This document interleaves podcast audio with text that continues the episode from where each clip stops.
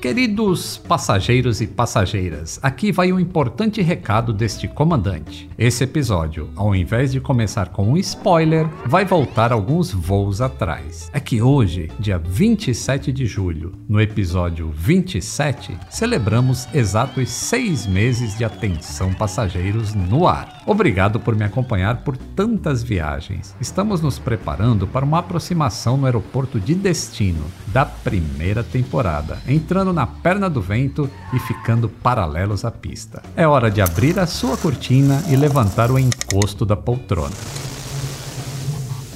Estou vendo algo não identificado em nosso radar.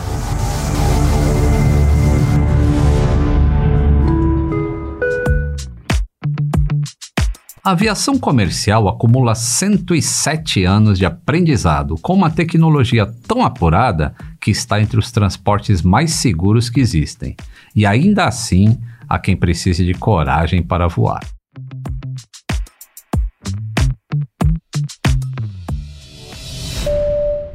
Atenção passageiros, bem-vindos ao voo número 27, partindo da milenar arte de contar histórias com destino ao fascinante universo da aviação. O tempo em rota é agradável e com objetos identificados. Eu sou o comandante Lito Souza, com mais de 35 anos de experiência em manutenção de aeronaves, sendo os últimos 20 anos como supervisor internacional. Em casos de emergência, teremos convidados a bordo para que você perca o medo de voar. O seu check-in é o início de uma viagem mais tranquila. O uso de aparelhos celulares está permitido e fones de ouvido cairão do compartimento superior. Nossa viagem sonora já vai começar. Atenção passageiros.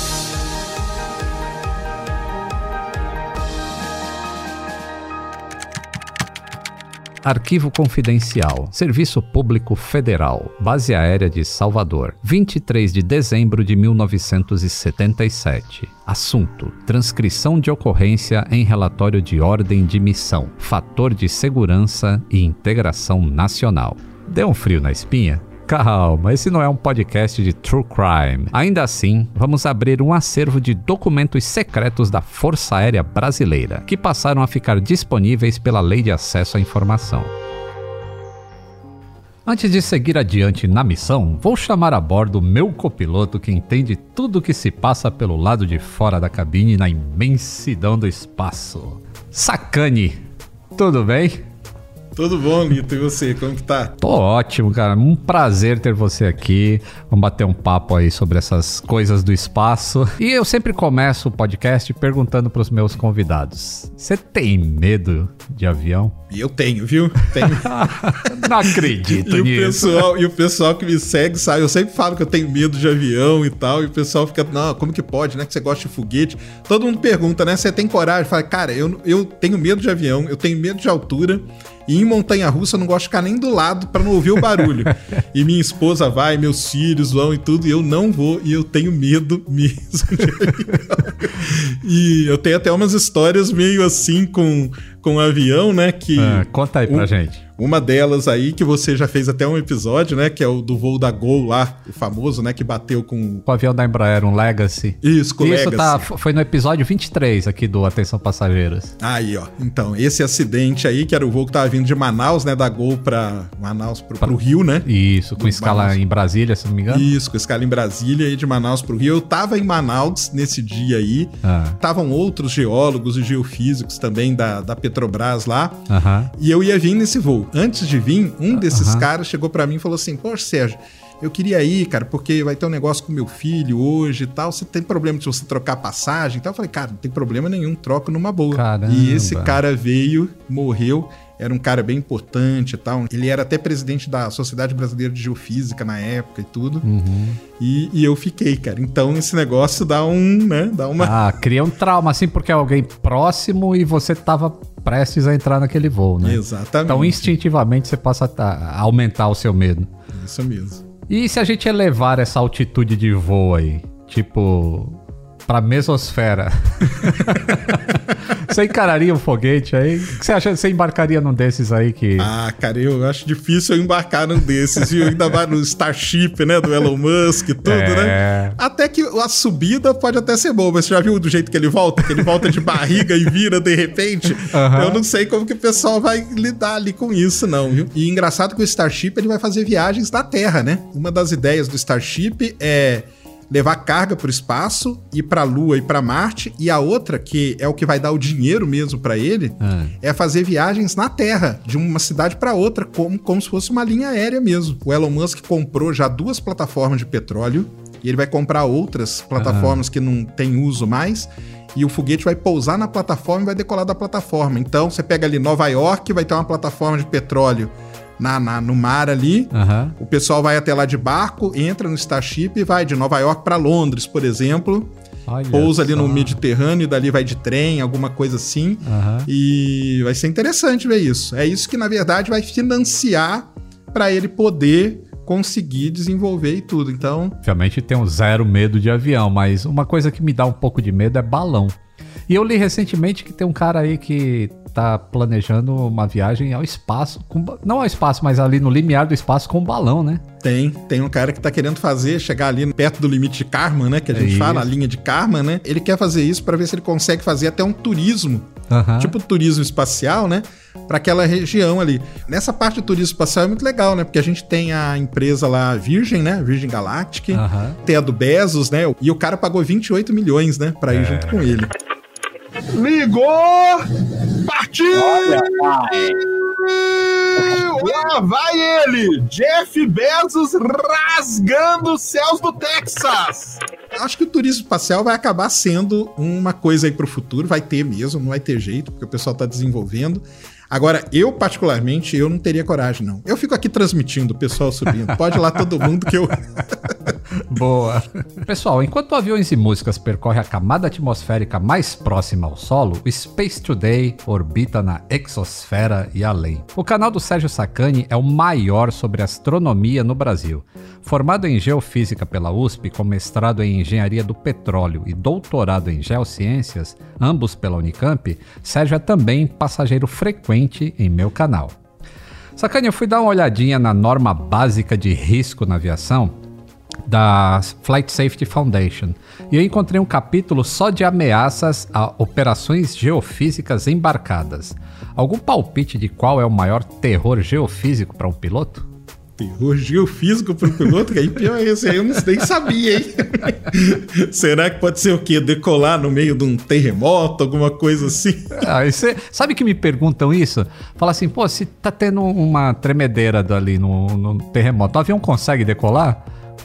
É uma ótima pergunta retórica, né? Porque como é que a gente vai responder um negócio desse? Tem que Ninguém acontecer, tentou. né? É. Como que é em Los Angeles, né? Será que ali tem bastante terremoto? Será que tem algum nível de tremor, de sismo que eles fecham o aeroporto? É, então, eu também não sei, viu? Tem vulcão também, né? Se. Boa, é. Porque vulcão dá aqueles problemas todos da, Das cinzas, das né? cinzas vulcânicas, né? Que elas entram pela turbina ali e Isso, travam. isso, inclusive a gente já falou sobre eh, cinzas vulcânicas no episódio 9, que o, o avião, o Jumbo 747, perdeu os quatro motores em voo por cinzas vulcânicas. Bem lembrado, Sérgio. Outra importante ponte aérea entre a geofísica e a aviação é o aerolevantamento. São operações de voo para obtenção de dados de áreas terrestres, marítimas ou até mesmo aéreas. Para isso são instaladas câmeras ou sensores em aviões que fazem a inspeção da área desejada, geralmente a 300 pés de altitude, só 90 metros, hein? Esse tipo de voo precisa de autorização das Forças Armadas e Defesa Civil, além do aval da ANAC. Você já processou esses dados adquiridos aí dessa forma de aerolevantamento? Já é muito legal, são, são métodos geofísicos muito usados, são a, a aerogravimetria que a gente fala e a nome bonito. aeromagnetometria, que você instala um gravímetro na ponta do avião e um magnetômetro. O primeiro equipamento que vai numa sonda espacial é o magnetômetro, que ele é uma varinha para medir ali a componente magnética do objeto. E isso é muito importante. E eu já andei num aviãozinho desse aí. Ah. Você vai lá atrás, é uma situação terrível, porque eles tiram tudo, eles tiram as poltronas e tudo, colocam um computador e o equipamento, e você vai ali operando para ver se não tem ruído e tal, não sei o quê. E, para quem não sabe, foi dessa maneira que Carajás foi descoberta. Olha! Carajás, a grande mina de a maior mina de ferro do mundo, né, que fica ali no Pará, ela foi descoberta, na verdade, foi um aerolevantamento por helicóptero, que quando o helicóptero passou ali, era tudo mato, você não via. Hoje tá lá a montanha toda aberta, mas Aham. era tudo mato, deu uma anomalia gigantesca magnética por causa do ferro. Sim. E os caras falaram, não, o que, que tem aqui? Aí desceram lá, quando começaram a ver, descobriram Carajás através de um aerolevantamento. Então, é muito importante na geofísica. Que interessante. Tem investimento para descobrir rapidamente essas áreas, então. Embora a resolução do dado não seja muito boa, mas ele te dá pistas de onde você pode fazer depois um levantamento com mais, com mais detalhe. Então, É Ah. muito importante. Que legal. Bom, quem prestou atenção no currículo do grande Sacani percebeu que ele é mestre em engenharia de petróleo. Quero aproveitar então para matar uma curiosidade muito comum dos passageiros. Sacani, qual é a principal diferença entre o combustível dos automóveis e o querosene de aviação, que é o QAV1, né, como a gente chama nos hangares, que é o refino é diferente? Como que é isso? É um refino, né? É um refino, porque na verdade são todos derivados do petróleo, né? Você tira o petróleo e ali você vai, dependendo da maneira que você quebra, né, a cadeia de hidrocarbonetos, aí você vai tendo a, a gasolina, o diesel que você usa na sua caminhonete, né? Aham. E os, os mais refinados aí, tanto de aviação como o RP1, que a gente usa em foguete, né? Ah, que é o querosene de foguete que a gente chama. Que é o RP1, que também é um refino Que é o chamado combustível líquido, né? É esse? Isso, um, Aham. um dos, né? Um dos combustíveis líquidos é o famoso RP1, que é o querosene de foguete. Tem o querosene de aviação Ah. e tem o de foguete também. que aí é o jeito que você refina, é a qualidade que você deixa e tudo mais. Então é, é bem interessante isso aí. Na verdade, tudo mesmo vem do petróleo, né? Boa, coitadinho dos dinossauros, hein? Sacane, eu li por aí que o seu interesse pela astronomia ficou infinito como o espaço, com a passagem do cometa Halley em 1986. Aos curiosos, eu recomendo o episódio do desastre de Tenerife, onde eu conto como um Concorde interceptou um eclipse lunar sobre o deserto do Saara. Você lembra desse episódio que foi praticamente uma collab entre Aviões e Músicas e o Space Today? É, lembro sim. Legal demais, né? Você também não viu o cometa de Halley Eu vi. Em 86. Eu Você vi, viu? vi. E vi ele durante vários, porque eu morava em Viçosa, cara, uma cidadezinha bem pequenininha no interior de Ah. Minas. E eu morava num morro, que só tinham três casas, uma no pé do morro, uma no meio e uma no topo. E eu morava no topo. E lá não tinha luz, não tinha nada, cara. E lá Ah, nós então. vimos o cometa Halley bonitinho. Olho nu. Olho nu cheguei a ver. E eu ia no observatório da universidade, da UFV, pra ver o cometa Halley também. Eu vi o cometa Halley. Ah, eu não consegui ver, foi uma decepção. Morando em Santos lá. Ah, porque naquela época a gente não tinha tanta informação, né? É, e, E- demorava pra chegar. E demorava pra chegar. Na verdade, os astrônomos, eles já sabiam que não ia ser aquela maravilha toda. Como foi, que o pessoal falava igual 1910 e tal. Eles já sabiam, porque o cometa ele é monitorado. Então Aham. você sabe como que ele vai aparecer. Só que, se fosse hoje, em um minuto tava no Twitter, né? É. Naquela época lá, até vir uma reportagem demorava quanto, né? É. Foi descoberto um novo cometa aí? Para um brasileiro até, cara. Um mega, mega cometa. 300 quilômetros de diâmetro. Opa. Esse ele vai chegar no máximo ali perto de Saturno e tal. Ah. Você vai precisar de um bom telescópio mesmo pra ver. Que pena. Então, se, se as estrelas e os cometas nos fascinam, objetos desconhecidos no céu provocam os mais variados sentimentos. Pela primeira vez desde a década de 1970, o governo dos Estados Unidos está tornando públicos registros de OVNIs feitos por equipamentos militares. E isso pode ser só o começo. Deu no New York Times. Pilotos norte-americanos perseguiram um objeto esférico misterioso. E como vocês ouviram, também deu no Fantástico. O trecho que ouvimos é uma reportagem de maio que aborda a possibilidade de vida inteligente no espaço e mostra os tais vídeos da Navy, que foram captados entre 2004 e 2015. O tema voltou à tona por conta de uma declaração de Obama, que, em tom de brincadeira, disse: Quando se trata de alienígenas, há algumas coisas que simplesmente não posso dizer no ar. Olha que sacanagem que ele fez, hein? Sacane, qual que é a sua avaliação desse caso e das imagens do Departamento de Defesa americano? Eu sei que a gente tem a mesma opinião, mas eu quero que você declare a sua. Então, a primeira coisa que a gente tem que falar, né, que o- os vídeos eles foram mostrados assim, né? Vídeo autêntico sobre OVNI. E aí o pessoal começou a confundir que o que era autêntico era o OVNI, mas não é. O que o pessoal quer dizer é que os vídeos realmente existem, porque são vídeos que são filmados dentro desses navios, fazendo exercício e tudo mais. Para quem não sabe, nos Estados Unidos existe uma lei muito importante, que é a lei da livre informação, né? O pessoal chama de FOIA. E um ufólogo, ele mais ou menos um ufólogo, na verdade ele é um diretor de filmes. Ele está fazendo um grande documentário sobre isso. E usando essa lei, essa FOIA, ele pediu, e ele foi atendido, porque lá tem que liberar, ele pediu aí essas imagens de radares e tudo mais que registraram o que a gente chama hoje, pessoal, que a gente não fala mais OVNI, que é objeto voador não identificado. É isso, mudou a nomenclatura, né? A gente chama de fenômenos aéreos não identificados. Porque se você falar objeto, mas pode ser que não seja um objeto. Aham. Então você cri- criou esse novo nome aí, que é fenômenos aéreos não identificados. E ele pediu esses vídeos e aí ele começou a soltar, porque já que o vídeo tá ali, é livre mesmo, Aham. ele começou a aparecer. E isso causou toda essa confusão, né? que a gente viu. Bem, tem várias coisas ali que a gente pode falar, né?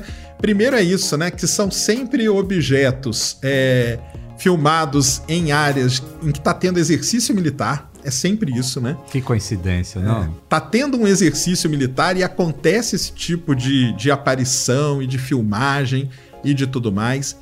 E se você procurar, existem os logs das pessoas, dos, dos marinheiros ali, do pessoal da Navy que estava dentro do navio, porque existem os observadores que ficam anotando tudo que acontece. Aham. E existem esses logs, e nos logs, lá está escrito, eu sei que o pessoal não gosta que a gente fale a palavra drone, porque eles acham que é o drone que a gente compra, né? na- No supermercado no lá. supermercado, né? Aham. E sai brincando. Eles mesmos escrevem lá várias vezes que é um drone, que é um drone. Eles fizeram um levantamento para ver se tinha algum drone de comercial ou desses de aeromodelismo voando. Eles chegaram à conclusão que não, mas eles sabiam que estava acontecendo um treinamento com esses drones. E para quem não sabe, o drone do exército ou da, da Navy, né, ou da Marinha Americana, ou das Forças Armadas Americanas, não são drones que têm 10, 15, 20 centímetros.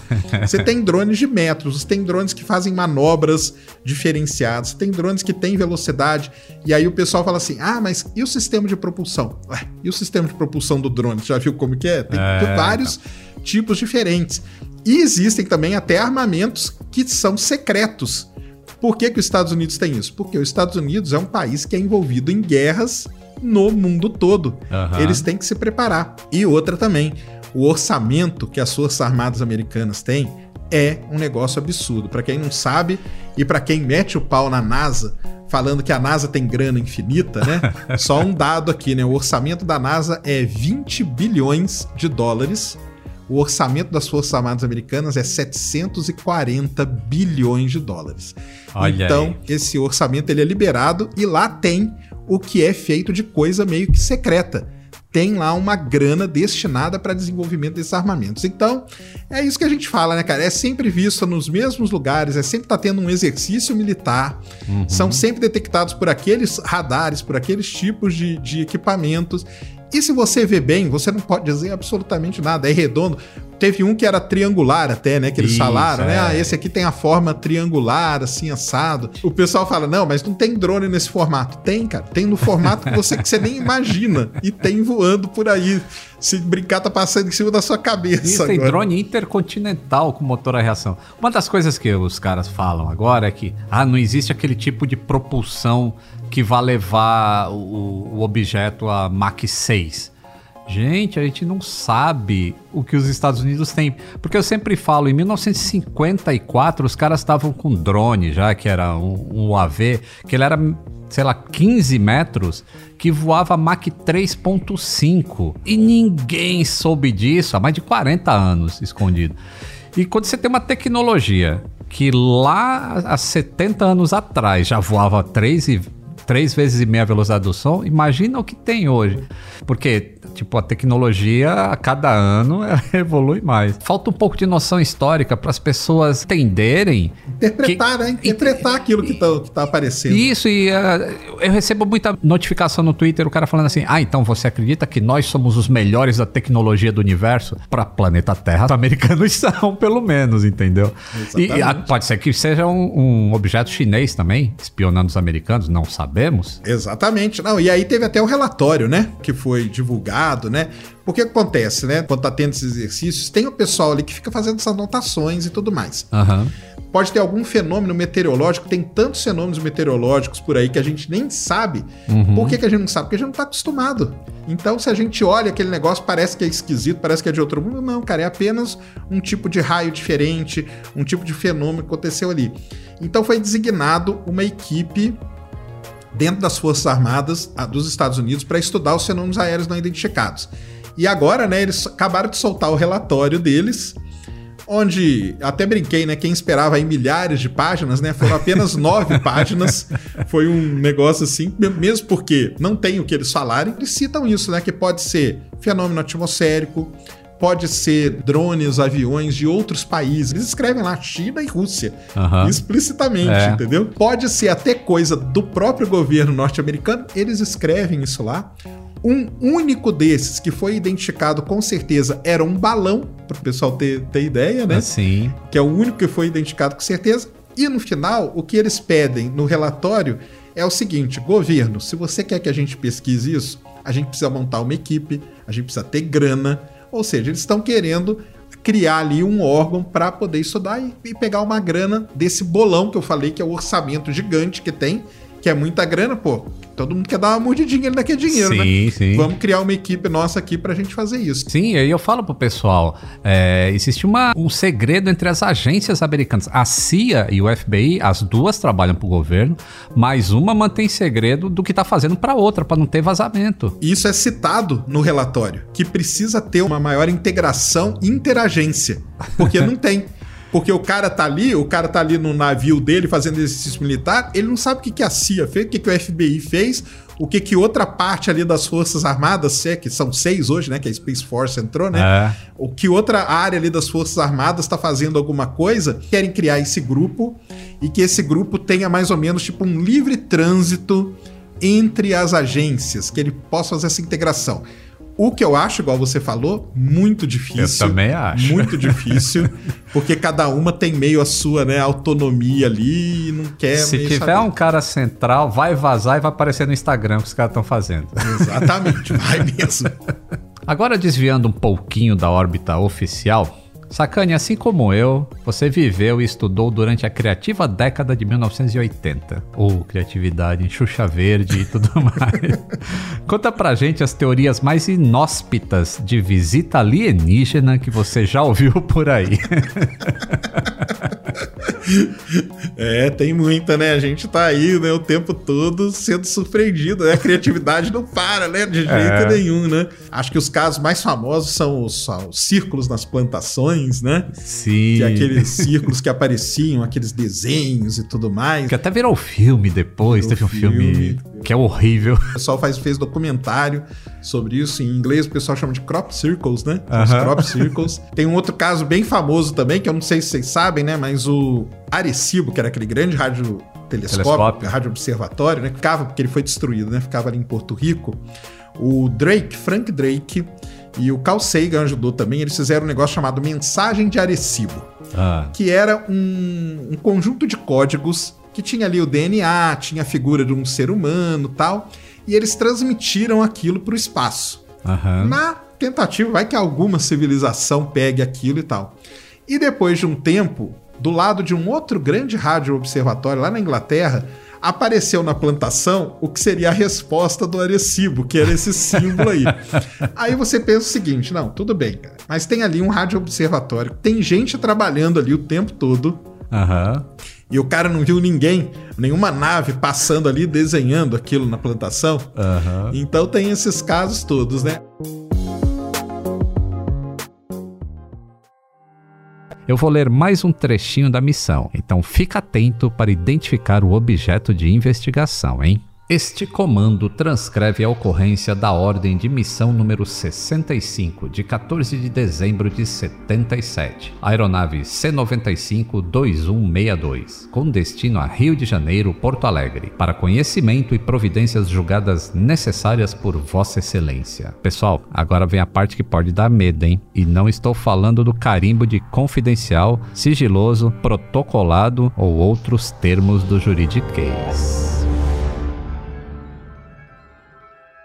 Aproximadamente às 20 horas do dia 16 de dezembro de 77, quando de regresso para Salvador, por ocasião do estabelecimento de contato via rádio com Vitória para mensagem de posição Itapemirim, que é a posição de entrada no terminal VT, fomos informados pelo controlador que havia um objeto voador não identificado, aproximadamente a 20 milhas da vertical de VT, a cerca de 20 mil pés de altitude. Dado esse informado talvez por um avião modelo Boeing. O aparelho estranho, segundo informações do controlador, que observava com binóculos junto a outras sete pessoas, tinha características semelhantes a uma nave-mãe e estava rodeada de outras menores que se encontravam ao seu redor e faziam curva de 180 graus, enquanto a nave maior permaneceria quase que parada, com luminosidade e tamanhos variáveis. A nave maior, segundo o informante, apresentava às vezes uma ligeira cauda e era um espetáculo belíssimo e muito raro. Informou também que foi comunicado ao Centro Brasília para tentar estabelecer contato radar. Pessoal, o VT aí nessa mensagem é Vitória, tá? Pois é, essa não é uma história em quadrinhos ou um livro de ficção científica, é um registro oficial de avistamento de objeto voador não identificado, os tais dos OVNIs, no céu de uma cidade do interior. O Arquivo Nacional possui diversos fundos, que são divisões temáticas com documentos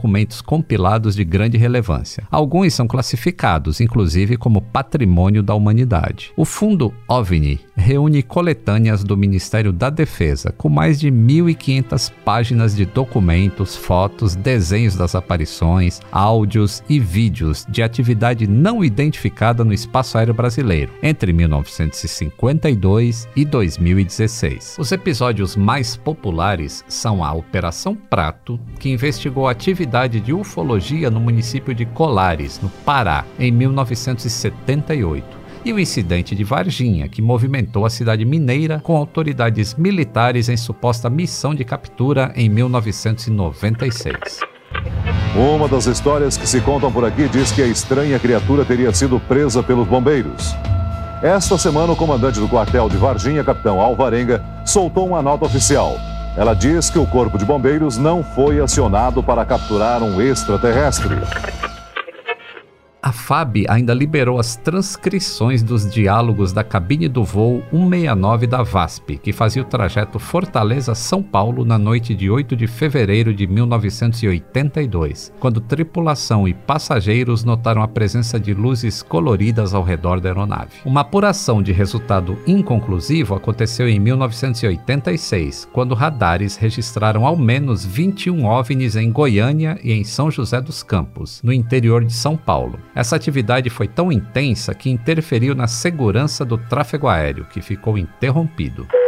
Entretenimento a bordo. Se você é fã do Atenção Passageiros e está chateado que dessa vez eu não vou falar de aviões, eu vou começar logo falando de um Douglas DC-5 um pequeno bimotor que tinha capacidade máxima de 22 passageiros e era usado para rotas curtas, sem ultrapassar os 370 km por hora. O que ele não tem de potência, tem de charme. Que avião bonito, viu? Se comercialmente não foi um sucesso, teve o seu êxito militar durante a Segunda Guerra Mundial e ficou no imaginário popular pela sua raridade. Apenas cinco deles foram construídos. A vontade de vê-lo voar era tanta que em 1952, um fotógrafo que estava observando uma noite tranquila na Barra da Tijuca registrou nove fotos de um objeto bastante semelhante ao DC-5, só que com um detalhe: o aparelho voava lateralmente. Aos poucos, as fotografias revelaram que o aparelho, na verdade, tinha um formato de disco, bem parecido com um prato de sopa mesmo. Essas fotos cariocas ficaram registradas no Arquivo Nacional como as primeiras evidências de atividade ufológica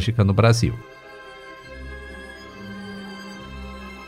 Entre todos os casos que indicariam que não estamos sozinhos no universo, o mais emblemático é a Noite Oficial dos OVNIs, que aconteceu em 19 de maio de 1986, quando a aeronáutica identificou ao menos, segundo o relatório, entre aspas, 21 UFOs esféricos com 100 metros de diâmetro nos céus de vários estados. Os objetos foram interceptados pelos radares do Centro Integrado de Defesa Civil Civil e Controle de Tráfego Aéreo. Sim, o nosso já conhecido SINDACTA. E a observação teve consequências. Foi acionado o primeiro esquadrão de controle e alarme, que enviou um caça supersônico F-5 da base aérea de Santa Cruz. Ao chegar ao ponto informado, o piloto viu uma luz branca a aproximadamente 5 mil metros de altitude. Ela foi subindo e mudando de cor até desaparecer. Sem conseguir rastreá-la visualmente ou pelo radar, retornou à base para reabastecer. 14 minutos depois do F-5 decolar, a base aérea de Anápolis enviou um segundo caça, dessa vez do modelo Mirage. Rapidamente, o piloto identificou um corpo que se movimentava à sua frente, em zigue-zague. Relatou as mesmas características: objeto luminoso, esférico e com variações de cor. Nessa aproximação, o que mais impressionou foi o fator velocidade. O Mirage voava em modo supersônico e ainda assim o OVNI acelerou bruscamente e sumiu completamente.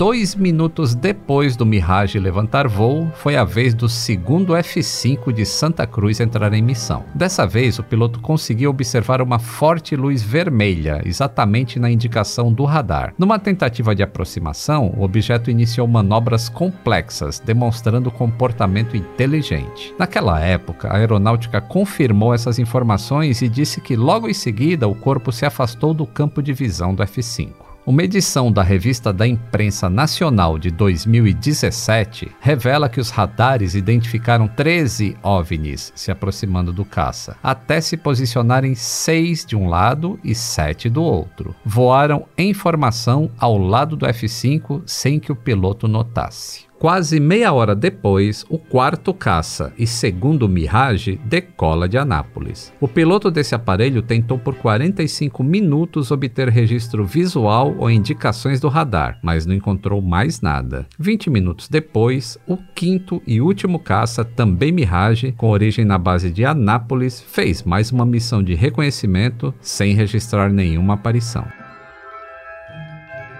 O primeiro a constatar atividades incomuns foi um operador da torre do aeroporto de São José dos Campos, pertinho de São Paulo. Ao notar pontos luminosos que mudavam de cor com a predominância do vermelho, o operador chamou o piloto Alcir Pereira para saber se ele estava vendo a mesma coisa. Com a confirmação, a torre de controle de São Paulo captou sinais sem identificação e o Sindacta 1 em Brasília detectou OVNIs nos radares de Goiás, de São Paulo e do Rio de Janeiro. Por causa da velocidade impressionante dos objetos, o Centro de Operações de Defesa Aérea, o CODA, decidiu enviar os caças Mirage para uma missão de interceptação. Uma missão de interceptação acontece quando o espaço aéreo de um país apresenta um objeto que voa, que não se comunica e que não possui um plano de voo aprovado. Neste caso, a defesa aérea aciona caças de alta velocidade que são direcionados pelo Centro de Defesa Aérea até chegar ao alvo, ou no caso, objeto voador. Os documentos confirmam que se tratavam de objetos sólidos e que demonstravam, de certa forma, inteligência. Eu encontrei algumas incongruências incongruências entre o que está no relatório e o que foi noticiado na época, principalmente na questão dos horários dos eventos. Então, antes de esmiuçar a operação, da perspectiva militar, vamos dar uma olhadinha no que as pessoas ficaram sabendo na ocasião. Entre as 21 horas da última segunda-feira e meia-noite e 10 da terça, a Grande São Paulo, a região de São José dos Campos, no Vale do Paraíba, e parte do estado do Rio de Janeiro foram sobrevoadas por OVNIs, segundo afirmou ontem em Brasília o ministro da Aeronáutica, Brigadeiro Otávio Júlio Moreira de Lima, de 59 anos. Essa foi a nota oficial divulgada em jornais de todo o Brasil no dia 22 de maio de 1986. O brigadeiro ainda fez uma preocupante. Os objetos voadores saturaram o sistema de radar e interromperam o tráfego aéreo na região. O Major Ney Antônio Cerqueira, então chefe do Centro de Operações de Defesa Aérea, foi o responsável por comunicar à imprensa sobre a missão de interceptação. Foram enviados três caças F-5 e três aviões Mirage. Foi relatada uma perseguição aos objetos que tinham as cores verde, vermelho e branca. Um dos pilotos do F-5 declarou que as luzes se deslocavam em velocidade variável, entre 250 a 1500 km por hora. Ainda segundo as autoridades do Ministério da Aeronáutica, os instrumentos técnicos usados para identificarem as luzes não puderam registrá-las. E agora a parte que eu mais gosto dessa história. Adivinha quem estava lá por São José dos Campos e foi o primeiro a tentar contato com o objeto não identificado? Ele mesmo, o Coronel Osiris. Bom, aqui teve um pouquinho de exagero do fã-clube. Na realidade, a aeronave que transportava o Coronel Osiris foi a primeira a tentar contato com o OVNI às 21 horas, porque o piloto acreditou que as luzes pudessem interferir no seu pouso. Osiris Silva, o fundador da Embraer e grande por criar e desenvolver a indústria aeronáutica brasileira, era o presidente da Petrobras naquela ocasião. Durante os estranhos movimentos no céu brasileiro, Osiris estava pilotando um avião Xingu proveniente de Brasília. Minutos depois de solicitar autorização de pouso no aeroporto de São José dos Campos, confirmou também ter feito contato visual com pontos luminosos não identificados de coloração vermelha e alaranjada. No depoimento do então coronel, Osiris explicou que embora pudessem ser luzes de estrelas deformadas por poluição, os pontos eram captados pelo radar, o que não acontece com a luminosidade dos astros. Controle, o Mike Bravo Zulu tá pro onda radial 270 de São José, tá perseguindo um objeto aqui, cara. Ele viu tá atrás. É. Mike Bravo Zulu, São José, poderia descrever o objeto novamente? Pode afirmar com certeza que não se trata de estrela? Afirmativo, desapareceu novamente. Entendi, desapareceu novamente. Com certeza não se trata de estrela. Afirmativo. Controle? Oi? Brasília? O cara tá vendo outra à direita dele na radial 100 mais ou menos. Disse que não é estrela não foi atrás. É uma festa. Eu perdi a referência visual com eles, mas no tempo que eu pude ver era um festival de cores lindo, né? Naquela noite, Osiris já preparava a aproximação com o copiloto Acir Pereira da Silva quando foram chamados pela rádio do controlador de voo Sérgio Mota da Silva. O controle de Brasília nos chamou e perguntou se estávamos vendo alguma coisa, uma vez que estavam ocorrendo fenômenos não explicáveis naquela região. Eles estavam com três alvos positivos no radar e não tinham registros de aviões na área. Continuei baixando normalmente e não vi nada. Então pedi ao controle que fornecesse a posição relativa dos objetos. Nos dirigimos à área indicada e efetivamente vimos pontos luminosos. Em condições normais, eu diria que eram pontos semelhantes ao que vemos no normalmente em voo. A diferença era que eles tinham imagens no radar, eram presenças reais e não apenas pontos luminosos. Eu e meu copiloto tivemos a impressão de que um deles era móvel. Nossa, que honra, hein? Fiz a voz do Osiris. em 1986, ele já acumulava 44 anos como piloto. Para mim, faltam 43 anos e alguns meses para chegar lá, mas estou no caminho certo. Só queria encerrar esse trecho com o mesmo bom humor que o coronel usou naquele dia. Disseram que eu saltei na presidência da Embraer para ser presidente da Petrobras, e esse voo foi tão alto que eu acabei vendo discos voadores.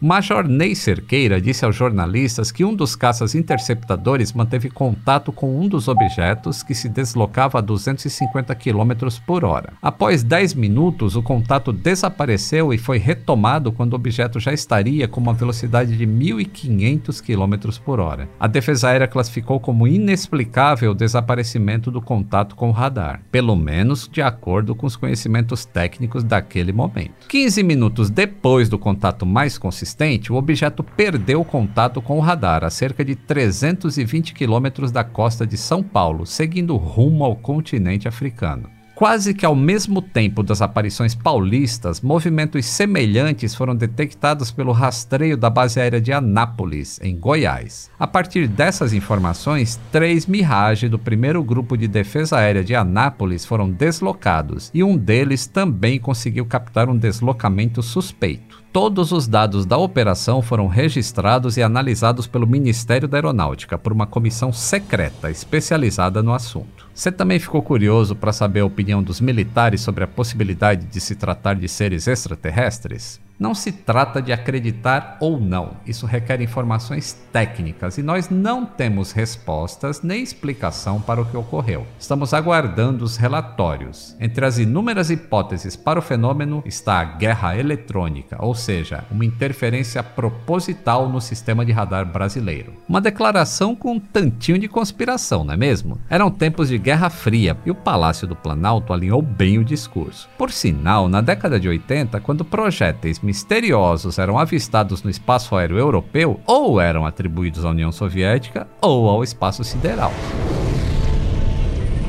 Lendo essas matérias, eu encontrei um cartoon muito engraçado. O desenho mostrava um piloto em um caça avistando diversos OVNIs e dizendo: E o Halley que é bom? Nada. É porque em 1986 havia uma expectativa muito grande pela aparição do cometa, o único que é visível a olho nu da Terra e que ainda nos dá duas oportunidades por geração para avistá-lo. Porém, aquela chance foi meio que perdida, viu? Foi a passagem menos favorável para avistá-lo, já que o Halley e a Terra estavam em lados opostos do Sol em fevereiro de 1986, criando o pior cenário para os observadores em mais de dois mil anos eu tava vivo e será que eu ainda vou estar tá vivo quando ele passar de novo? Mas já coloca aí na agenda que o Halley pretende nos visitar outra vez em 2061. Talvez em 2023 dê para vê-lo um pouquinho com a ajuda de um telescópio. De volta a 1986, as identidades dos seis pilotos da FAB envolvidos na missão de interceptação não foram reveladas de início. Diante da falta de informações, foram os ufólogos que ganharam espaço na mídia. O Centro de Estudos de Fenômenos Aeroespaciais se animou com o evento declarando que trata-se de um acontecimento histórico, pois foi uma autoridade governamental que se manifestou sobre a aparição de OVNIs. Esses pesquisadores também se surpreenderam surpreenderam com o tipo de aparição, que costuma acontecer em grande quantidade. Os 21 objetos seriam um número muito aquém do normal.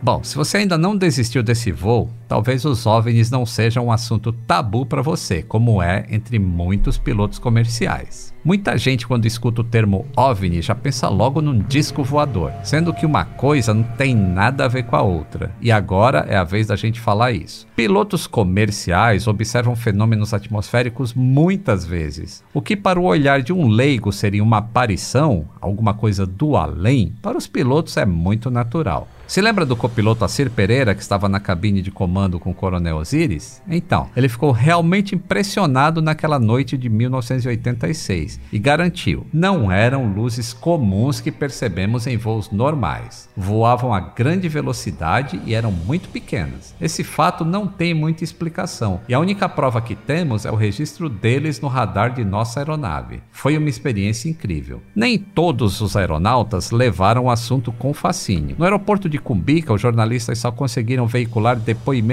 de profissionais sem identificação, porque existia um medo de represália profissional seguindo com essa polêmica aí. Sobre a noite oficial dos OVNIs, apenas dois pilotos da FAB falaram sobre o caso, um tenente e um capitão. Avistamos luzes diferentes nunca antes observadas, das quais não conseguimos nos aproximar. Essa foi a única declaração e, portanto, não admitiram terem avistado os objetos voadores em si, mas apenas pontos luminosos persistentes que se deslocavam.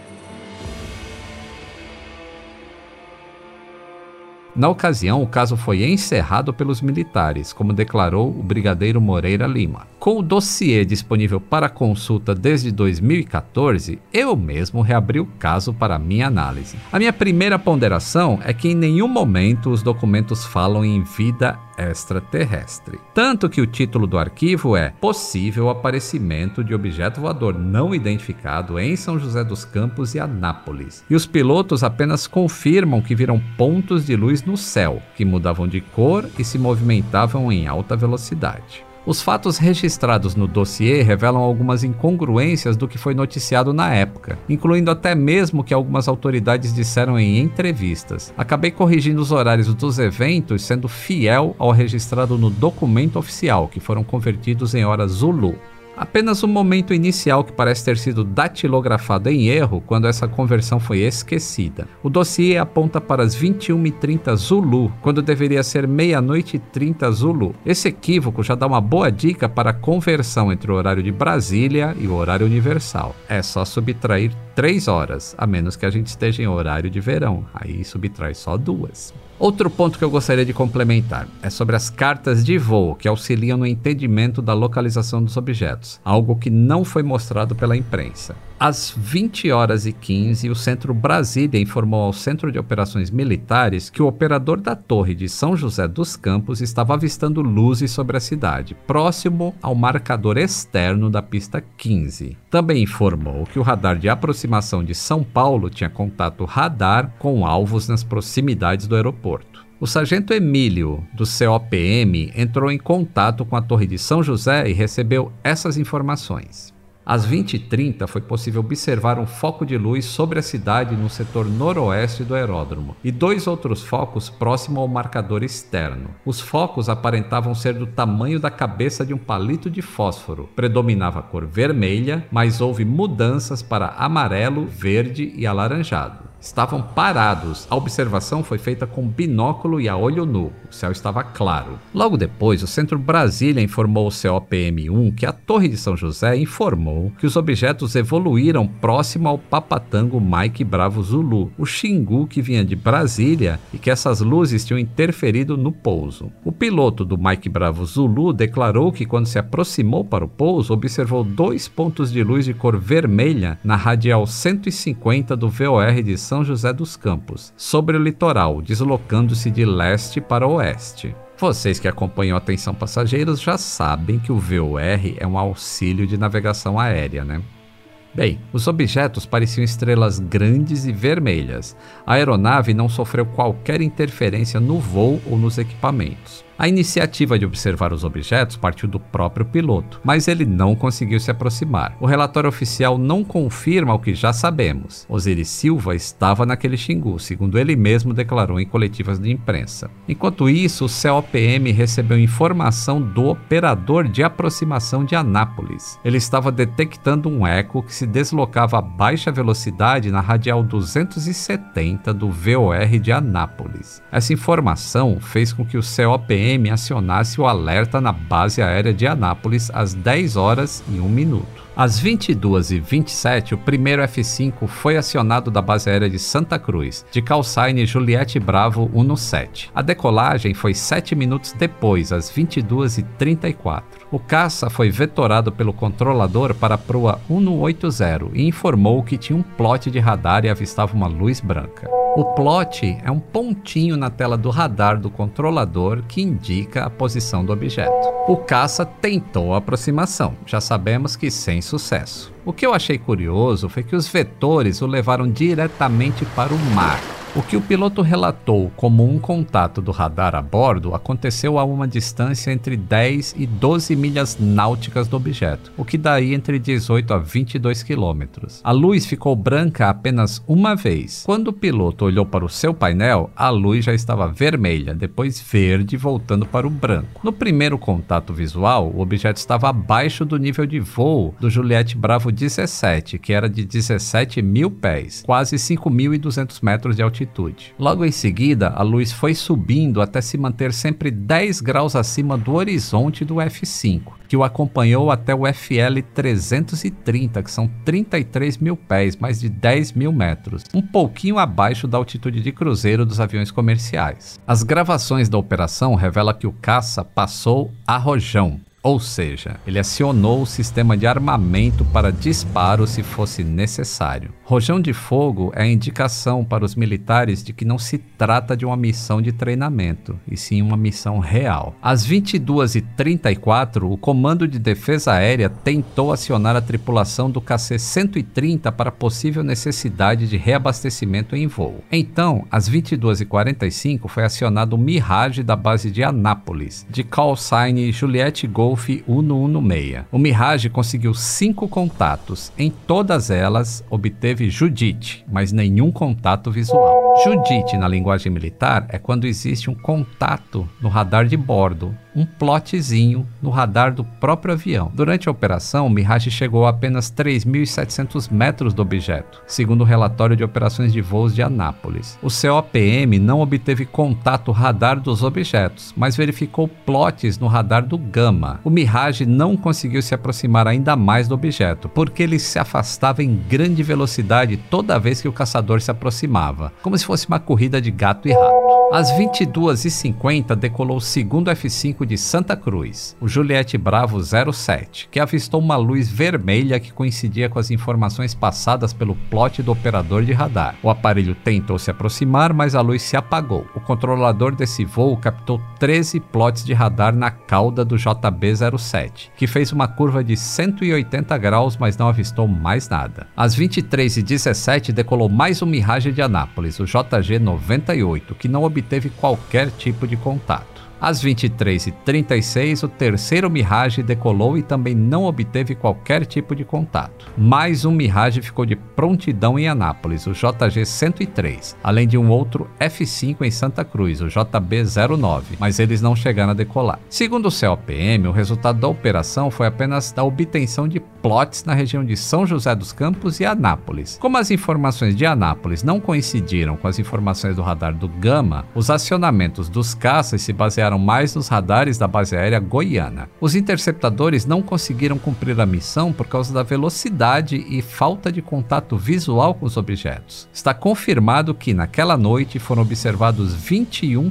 plots nos radares do espaço aéreo brasileiro. Eu particularmente não acredito em disco voador extraterrestre, porque ainda não há evidência de que eles existam. Os OVNIs podem ser qualquer coisa que voe e não se identifica podendo ser, por exemplo, veículos militares, sondas, drones, qualquer coisa. A explicação de disco voador é legal e coisa e tal, mas não explica absolutamente nada se a gente não tem evidência. Vocês já se deram conta de como a tecnologia aérea de outros países pode ser avançada? Olhe os Estados Unidos, por exemplo. Em 1969, o XB-70 Valkyrie, um super bombardeiro do tamanho do Concorde, já era uma peça de museu. Ou seja, ele foi para o museu antes do Concorde fazer o primeiro primeiro voo e ele já voava a Mach 3.2. 50% mais rápido do que o Concorde. E nessa época, aqui no Brasil, a gente estava desenvolvendo o Embraer 110 Bandeirante. Eu tô falando que a noite dos OVNIs foi um ataque espião?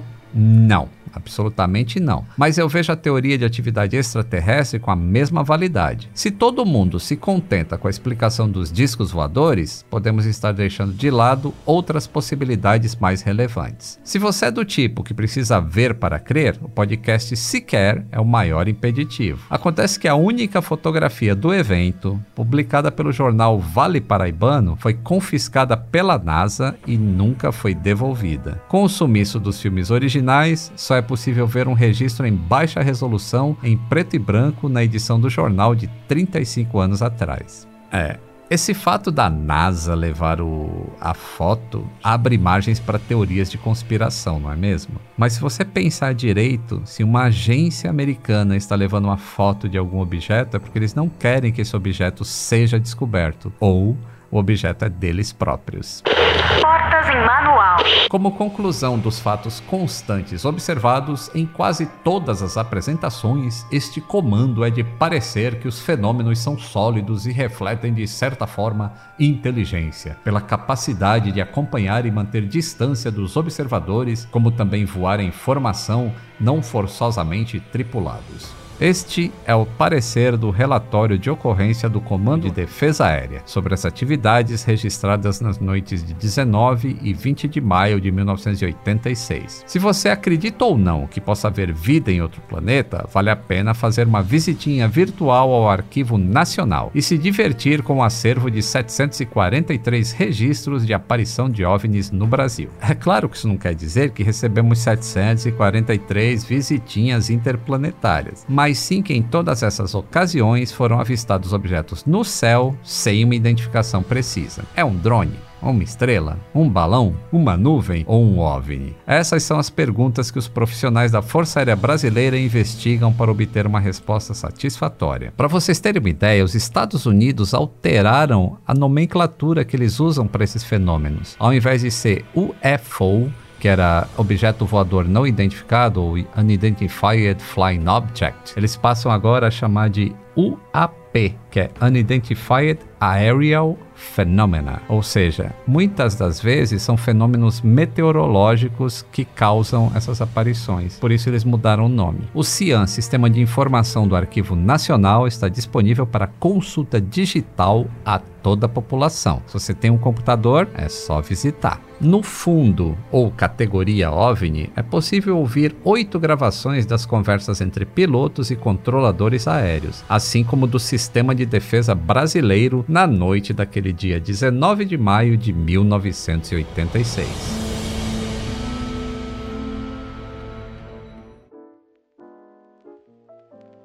Sacane, vamos lá. E a tal da, da Operação Prato é dessa época também, não? Não, Operação Prato é bem mais antiga, né? É bem mais É antiga. bem mais antiga. Operação Prato, para quem não sabe, foi uma. Começou a acontecer alguns fenômenos estranhos em Colares.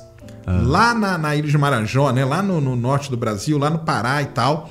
Isso é bem mais antigo, isso é década de 70 por aí. Aham. E o que que os moradores eles falavam? Que eles eram atingidos por uma luz e dava uma ferida neles e tudo mais.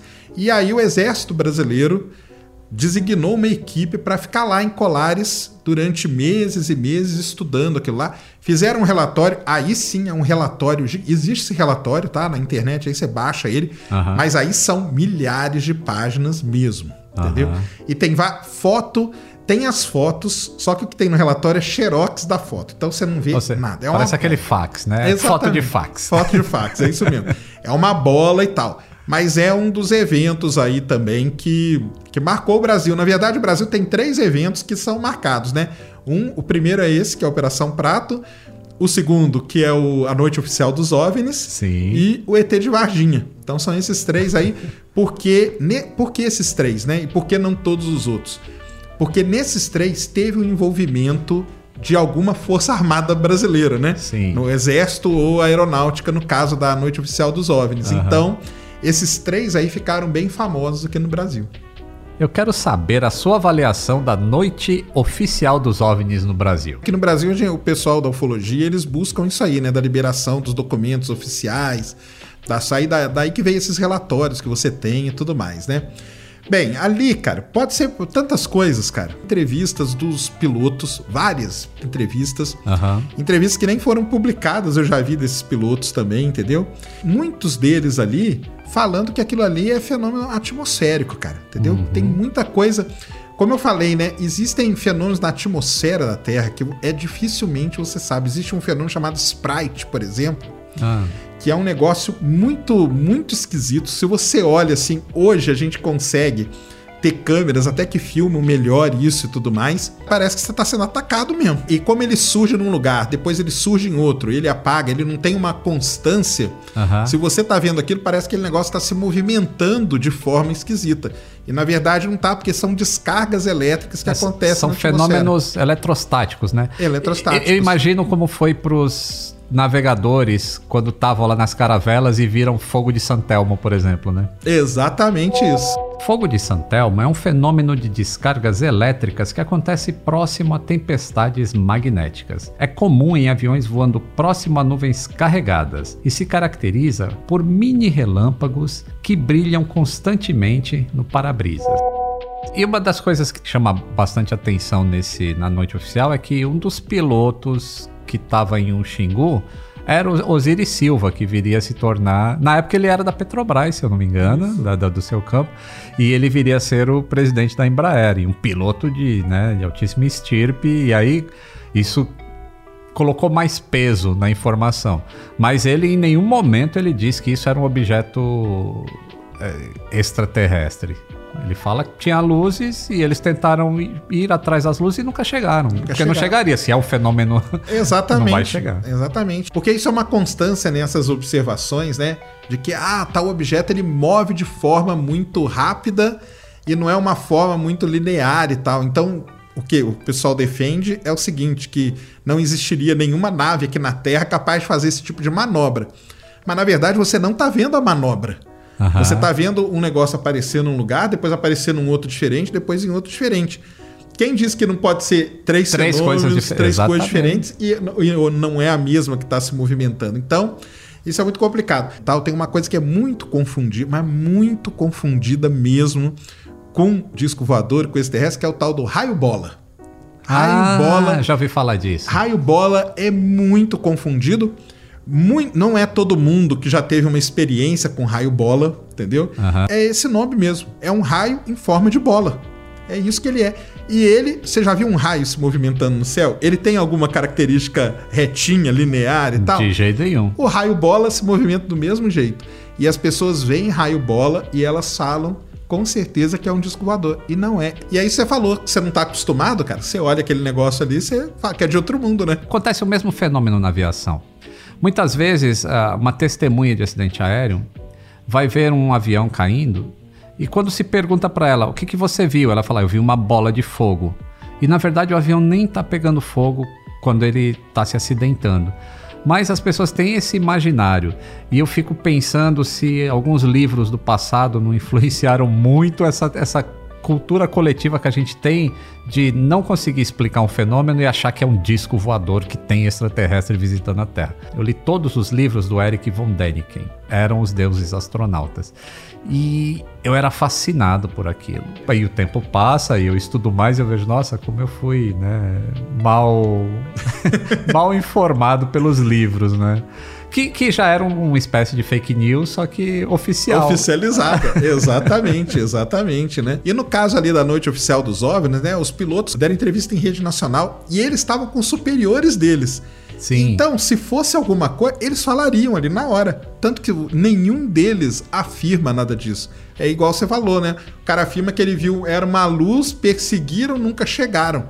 Se é alguma coisa que é de outro, eles falariam ali. Os superiores deles estavam ali meio que dando apoio para eles aparecerem, para estarem lá e tudo mais. Então, É, inclusive tem a, a própria contradição em relação aos, aos, aos famosos plots de radar. Exato. Alguns aviões aparecem, outros não aparecem, o que dá toda a característica de ser fenômeno, porque onde apareceu pode não ser o que estava sendo visto, pode ser um outro avião voando qualquer ou alguma outra coisa. Então é E radar, você sabe, ainda mais radar de aviação, tem a sensibilidade, né? Sim. Então algum piloto coloca o radar numa sensibilidade, outro em outra, né? E aí ah, apareceu num, apareceu no outro e tal. Porque se fosse um negócio, apareceria em todo, igual nuvem, né? Alguma coisa assim muito. Né? Ou um objeto metálico, alguma coisa, estaria ali no radar. Até nos recentes ataques de Israel à Palestina, tiveram muitos objetos voadores ainda não conhecidos pela sociedade. E ainda nesse tema bélico, o Sakane levantou um ponto que também me chamou muito a atenção nos vídeos divulgados pelo governo americano. Tem o fato do piloto do caça comemorar, não sei se foi o piloto ou o operador de trás lá, o FCO, mas ele comemora assim que ele travou aquele objeto na mira. Pra quem assistiu Guerra dos Mundos, sabe que em plena invasão alienígena, não dá muito tempo de comemorar a travada de uma mira, né, Sakane? Exatamente. Você vai ficar comemorando, gritando do avião, ou você vai mandar bala no negócio, né? Você não vai ficar comemorando. O, o áudio denuncia muito. Porque você vê, se você ouvir o áudio, você vê que o piloto ele não tá nem um pouco preocupado, cara. Ele não tá É. nem um pouco preocupado. O que dá toda a cara aquilo ali de um exercício mesmo militar que tava acontecendo. Ele pegou ali, ele travou, ele come, uhul, travei aqui. Cara, se é um negócio que tá sendo atacado, você vai meter bala no negócio até ele cair ali no meio do mar e depois você vai atrás, cara. Então não tem, não tem essa. E isso aí que você falou é um ponto muito legal, né? A gente teve os ataques aí, né? Que são, são terríveis e tudo mais. E todo mundo, de repente, foi apresentado lá ao, a cortina, né? Como que eles chamam lá? Isso, A- aqueles mísseis e tudo, que saem voando, tudo de forma esquisita, né? Que você vê que eles não vão retinho, né? Eles vão atrás dos outros mísseis que são lançados. Sim. Cara, se você tá de longe, se você não sabe o que, que tá acontecendo e olha para aquilo ali, o que, que você vai achar que é aquilo? É Pois um é. ataque, cara. Aham. Tem vídeos que o pessoal solta de alguns exercícios que, militares que acontecem, daqueles, daqueles Tomahawk, aqueles foguetes que são Sim. lançados de navio, da- dos que não dão certo. dos que não dão certo. Que o foguete ele sai e ele começa a dar umas piruetas muito doidas e tal, e depois cai no mar. Cara, se você tá de longe, de noite, vendo aquele negócio fazer aquilo, que, que você vai achar que é? Aquilo lá é um ataque de outro mundo. Mudando de direção rapidamente. Mu- Tá né? mudando de direção rapidamente e depois desaparece do nada. São milhares de exemplos que a gente tem. Busquem informação, como É, dizia o exata- ET Bilu. Exatamente, busca informação. Isso mesmo. Agora um presentinho pro pessoal que me cobra músicas nos aviões. Esses vídeos que passamos boa parte da entrevista comentando são mesmo autênticos. Mas como eles chegaram na mídia? Por conta de um guitarrista. Pois é, o Tom DeLonge, ex-Blink-182, que eu sei que o Sakane gosta. Ele é líder do To the Stars Academy of Arts and Science e foi um dos responsáveis por pressionar o Departamento de Defesa americano para tornarem as imagens públicas e declararem se tratar de UAP, que é o novo nome agora para objeto voador não identificado. Você conhece o trabalho dessa empresa, Sakane? Conheço sim, igual, igual eu falei, né? Nos Estados Unidos, por, por conta do uso da, da FOIA aí, né? Aham. Então surgiram várias dessas. Que eu acho que não chega nem a ser uma empresa, é uma, tipo uma organização, né? O cara do Blink 182, ele é famosíssimo nessa empreitada dele aí de conseguir essas informações e tudo mais. Esse outro cara que é um diretor de cinema também, tá junto com ele e tudo. Porque lá eles sabem que se eles pressionarem, eles vão conseguir essas imagens, né? Então, é o trabalho dele.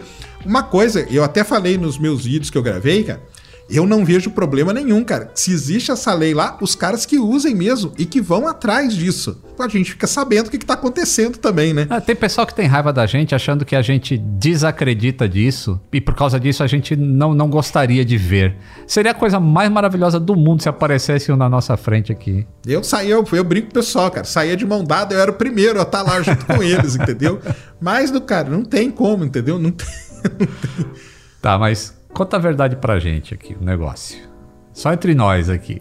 Eu nunca vi um terraplanista assumir que a Terra é esférica, mas eu sei que você já acreditou no passado nessas visitinhas extraterrestres. Eu posso dizer que eu fui ufólogo mesmo. Eu cheguei a fazer várias entrevistas até. Pessoal que falava que era abduzido. Mas eu morava no interior de Minas na época. Eu ia em fazenda entrevistar pessoal. Eu já fiz vigília durante noites e noites em local que o cara falava, cara, toda semana aparece aqui. Eu ia lá e ficava acampado e nunca vi absolutamente nada. Já levei o cara pra fazer um negócio que, que se fez muito na essa parte da ufologia ali, meados da década de 90, ficou famoso fazer um negócio chamado hipnose regressiva. ah, sim, eu ouvi falar disso. Porque falava que na hipnose regressiva, se o cara teve um contato, ele não tinha como, não Aham. tinha como ele escapar.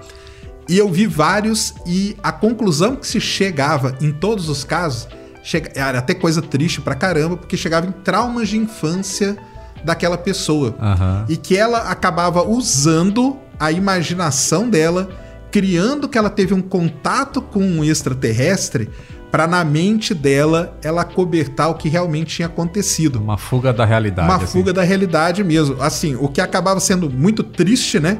Porque às vezes a pessoa ela, ela era exposta ali à realidade que aconteceu com ela, né? Uhum. Cheguei a trabalhar com isso até, entendeu? Aham. E escrevia e traduzia entrevistas e tudo mais e tal. Aí o que que acontece, cara? O, o meu problema todo com, com a ufologia, até com a astrologia também, tal, até com os Aham. terraplanistas também, eu tenho esse problema, é quando a pessoa ela começa a usar um negócio para ganhar dinheiro das pessoas de forma totalmente desonesta. Aham. Aí é que eu comecei a me afastar totalmente. Porque assim, o lance de você pesquisar, ir atrás, tentar entender e tudo, e chegar à conclusão, cara, não é, entendeu? Não é. Aliás, dos ufólogos, eles brigam entre eles por conta disso. Então o cara constrói lá no meio do, do- no interior de Goiás uma fazenda e fala que ali você vai estar salvo. E ele vende terrenos ali, enganando as pessoas, e depois ele pega aquele dinheiro e ele foge com aquele dinheiro. Aham. Ele foi. E as pessoas, o pior de tudo, que muitos ainda dão razão pro cara. Entendeu? Nossa. Dão razão pro cara. Até na astronomia o pessoal usa isso com o tal do Nibiru, né? Que vai bater na Terra e tal. E gente famosa já entregou assim, entrega casa, entrega carro, entrega tudo. Então, quando você vê essa desonestidade acontecer, até a parte de pesquisar, Aham. de entrevistar, isso aí eu não vejo problema nenhum, cara. Eu acho que tá Eu também tá não. fazendo o trabalho dele. E Uhum. aí a conclusão que vai ter, você vai ver o que vai acontecer. Eu, eu não estou comparando exatamente o trabalho de ufólogo com ah, o terraplanista em si. A, a ufologia, ela busca explicar um fenômeno e ela não chega a uma conclusão, mas ela está pesquisando, como você falou. Ah, exceto os que usam isso para ganhar dinheiro. Mas o terraplanista é diferente, porque a evidência existe, então ele não precisa pesquisar aquilo. Então essa é a grande diferença entre o outro. É, não, o negócio do terraplanista é que você sair na rua e um dia você mata toda a charada, né? E os caras, eles vão por outros caminhos também. E aí eles têm o negócio todo é sempre é tentar arrancar o dinheiro de alguém. E é o que você falou, né? A conclusão, ela é na hora, na cara, né? Então, todos que tentaram provar que a Terra era plana, provaram que ela era redonda, né? Então, é esse que é o, que é o negócio. Ah, legal. Pô, adorei a sua visita aqui, Sacane. Valeu, que é isso. Agradeço que agradeço. muito. Ficou muito legal o nosso papo aqui sobre os ah, sobre a noite oficial dos discos voadores no Brasil. A casa está sempre aberta. Opa, valeu. E é isso aí. Quanto mais a gente olhar pro céu, a gente vai ficar acostumado. Quem nunca olha pro céu, quando vê alguma coisa ali, você se assusta. Mas fiquem tranquilos que tá tudo bonito aí no céu e. Agradeço você aí, Lito, de novo aí. Muito obrigado mesmo. Prazerzão participar aí do, do programa.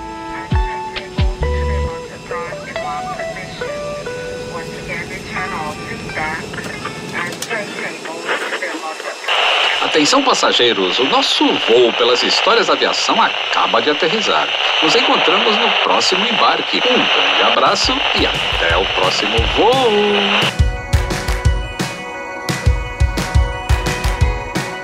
O Atenção Passageiros é realizado pelo Grupo Globo, em coprodução com o canal Aviões e Músicas no YouTube.